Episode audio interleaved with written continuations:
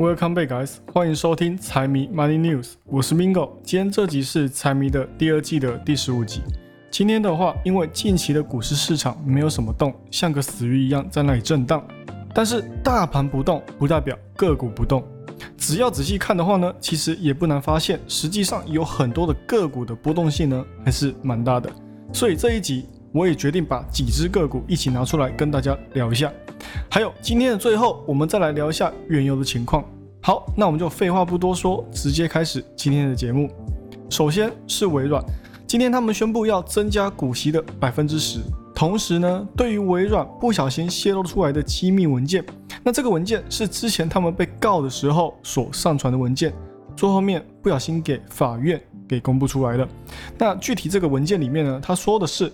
微软的二零二三年的财年的目标将会实现总营收的五千亿美元左右。那现在的微软呢？其实它每一年的平均大概是在两千五百亿美元，所以这个财年目标是有点好高骛远了点。然后公司也预计未来会在二零二八年发布他们新的 Xbox 的电玩主机，预计到了二零三零年，微软的游戏收入也会翻倍，达到三百六十亿元。相信他们这里的游戏收入也是考虑到他们跟暴雪的收购案能够完美结束所计划的。那在去年呢，这方面的游戏收入当时预测是在一百八十亿美金，但是实际上最终我们看到的只有一百六十二亿。所以如果按照他们这个文件里面的计划走的话，二零二三财年的营收也会翻倍。那我们这里来做一个假设。如果未来二零三零年跟现在二零二三年的利润率差异不大啊，基本上都维持不变的话呢，那未来微软的股价可能翻倍也不在话下。也就是说，股价六百块以上，在将近七年之后就有可能会出现。所以呢，微软这只股票可以把它看成一只非常好的长线股票，至少可以看到未来五到十年之间。不仅是游戏产业能够独当一面之外，在其余的领域，像是云端 （data center） 这类比较前端的技术，它也依旧能够保持一定的垄断地位。所以这一支哦，微软，我是建议可以逢低加仓哦，长期持有，有回调就是一个好机会。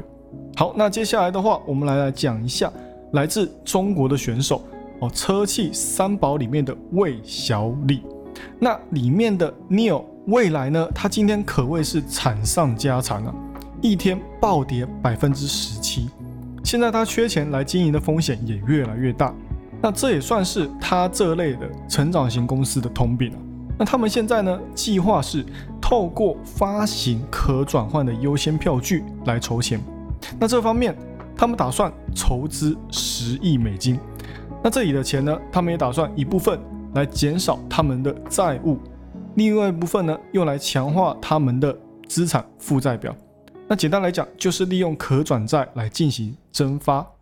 那从股价的方面来看的话呢，其实增发或是募资筹钱这件事，一直以来对于股价来说都算不上什么好事。他们其实在这之前就已经从一级市场募资过一次了，那一次是中东土豪鼎力相助，七亿美金作为投资。那这也还只是两个月之前的事情哦。结果没想到，两个月之后，未来又再次融资十亿美金，那市场就开始在怀疑，怀疑说它的财务出了问题。不过，未来在前几年电动车刚兴起的时候，它的热度在中国也跟特斯拉不相上下哦，只是一直发展到现在，股价八块五就可以看得出来，它距离赚钱还有很大一段距离。那这一点，我们看 EPS 的预估也可以看得出来，今年到底还是负的一点七七。明年虽然说有所回升，但是依旧是负的一点一二。二零二五年会不会开始转正？会不会开始赚钱？这也很难说。而目前中国市场内卷的情况真的太过于严重，电车品牌层出不穷。而他们作为先驱的优势呢，也会渐渐的磨平下去。而且现在未来的流动负债也比流动资产还要多出四千万美元，所以赚钱是不可能的。先把钱还上才是未来首先要做的事情。那也不是所有中国的电车品牌都不赚钱，像是比亚迪，它就很赚钱，只是美股好像也不怎么喜欢炒它，呃，也导致它的交易量呢一直都是保持很低。那刚刚上面也有讲到的电车三宝，里面呢也只有理想一家是真的有在赚钱，车款也是他们之中卖最好的。虽然说未来在慕尼黑的车展上面也展示了不少新车，但是一时间要赚钱，还真的需要一段时间哦。再来，我们来讲一下 Intel 啊，它今天也当了一回落水狗，下跌了百分之四点三四，纳指里面它也是领跌第一人。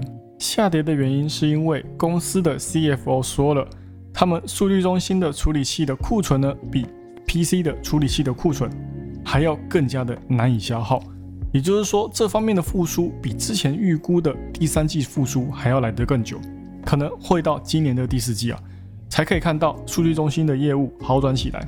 所以他也说，九月的数据中心业务会环比下降。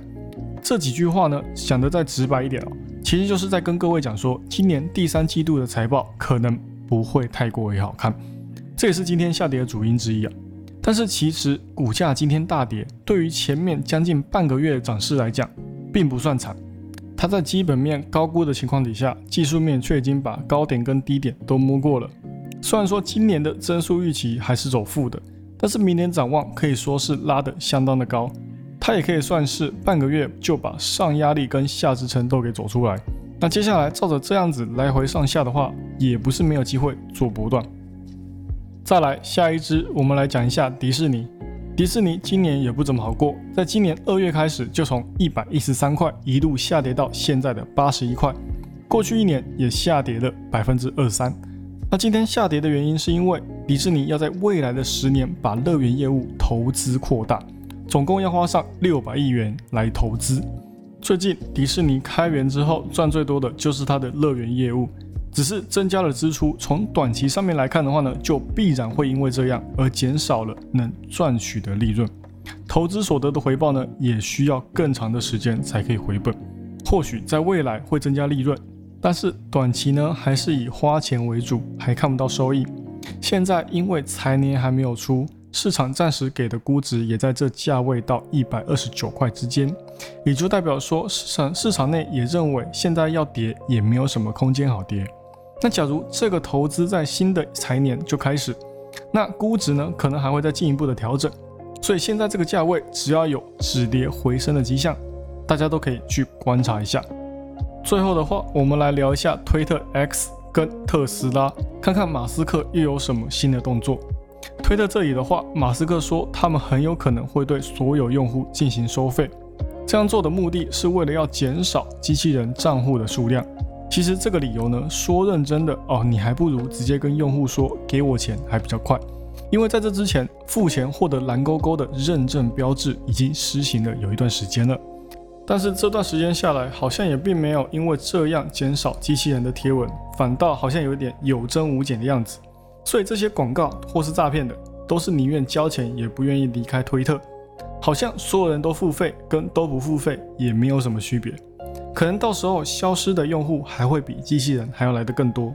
那如果以一个商业的角度来看的话呢，或许唯一会增加的应该也只有他们的营收，而这方面还是从一个赚钱的角度来看。那是如果说完全实施收费制度的话，那对于用户可能也不一定是一件好事。反倒是他的竞争对手应该会开心到一个不行吧。但是对于马斯克想要让推特赚钱，还有另外一个原因，就是不想要拖累特斯拉，怕到时候又要出手特斯拉的股票，拆东墙补西墙。这也是为什么一直以来特斯拉都是做空的人最喜欢的个股之一啊。只是做空特斯拉的好像一直也没有什么好果子吃。从现在的股价来看，除了基本面上还是以销售为重之外，营收。并没有什么好期待的。在期权上面呢，Put Call 虽然说已经来到一个相对的高位，但是那也是因为说最近的 Call 的平仓比例比较高，而不是因为 Put 的增加所导致，所以也并没有放空的理由啊，只是因为涨了一个月，也需要休息一下，放放水。好，那最后就来聊一下原油的情况。最近油价的涨势也非常的频繁，还真的叫大家有点吃不消。那我在这里又要再加上一个坏消息哦，因为产油国的大量减产，所以供应短缺的问题，或许不只会让油价维持在九十块上方，还会因为这样再次飙涨到接近一百美。那虽然说我们之前就已经知道阿拉伯跟俄罗斯之间有减产协议到年底的选项，但是说到底，也是因为需求不够火热的关系，所以他们才要把供应减少来提升他们的利润。但是如果说接下来的冬天跟中国的经济逐渐回暖的底下呢，需求增温了呢？在今年年初，欧洲经济之所以会起来的原因，就是因为今年对他们来说也是一个暖冬，并不需要用到那么多能源来取暖。那今年虽然有声音气候的加持，但是谁又能保证中国方面的经济目标会不会拉抬到原油的价格？所以这方面我还是会认为说，可以把它看成是一个联准会都必须要去担心的风险之一啊。那现在九月的利率决议已经百分之百确定会暂停加息。但是呢，以上这些原因呢，还是有可能会导致十一月联总会再次采纳加息的决定。好了，以上就是今天的财经大小事。财运 Money News 陪你阅览国际财经，让你不再对财经感到陌生，让财经与你没有距离。喜欢我节目的朋友们，帮我多多推荐给你的亲朋好友，记得 Follow and Share，一定要给他按下去。还有，不要忘了财迷也有 IG 跟 Facebook，请大家多多帮财迷捧丢几雷哦。那就这样喽，我是 Mingo。我们下期再见，拜拜。